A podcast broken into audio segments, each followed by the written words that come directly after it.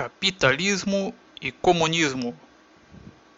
De acordo com o escritor Gustavo Barroso em sua obra Judaísmo, Maçonaria e Comunismo, os judeus teriam criado um plano de subversão chamado Protocolo dos Sábios de Sião, e que foi assinado por Isaac.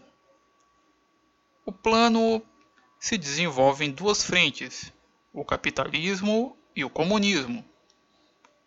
O capitalismo judaico destrói a propriedade pelo assambarcamento, que é uma prática comercial que consiste em reter ou assambarcar matérias-primas, bens de capital ou gêneros de primeira necessidade, com o objetivo de provocar uma elevação nos preços, em consequência dos empréstimos dos banqueiros. Pela especulação bolsista, pela desvalorização da moeda, pela concentração de riqueza nas mãos dos poderosos israelitas, proletarizando o maior número de pessoas e por fim atingirem o objetivo de dominar o mercado ou eliminar concorrentes.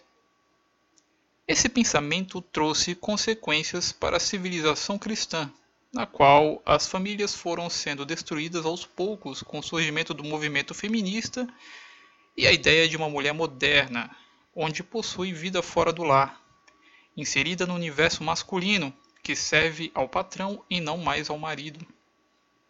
O comunismo é uma doutrina de aparência pseudocientífica, impregnada de mística judaica, criada por um homem chamado Mardoqueu, ou também conhecido como Karl Marx.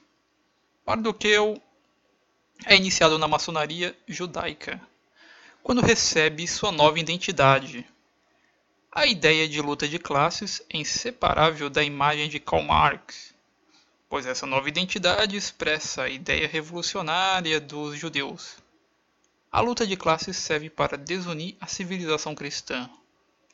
Karl Marx é fundador da Primeira Internacional e entregou a direção aos judeus, as massas que foram oprimidas pelo capitalismo judaico foram conduzidas pelos próprios judeus a uma rebelião com lutas de classes.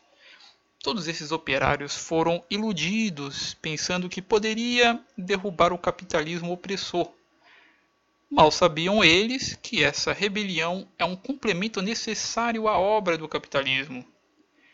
O comunismo e capitalismo é um plano para destruir as famílias, destruir a crença em Deus com a propaganda de irreligiosidade e imoralidade através de literaturas, televisão e jornal.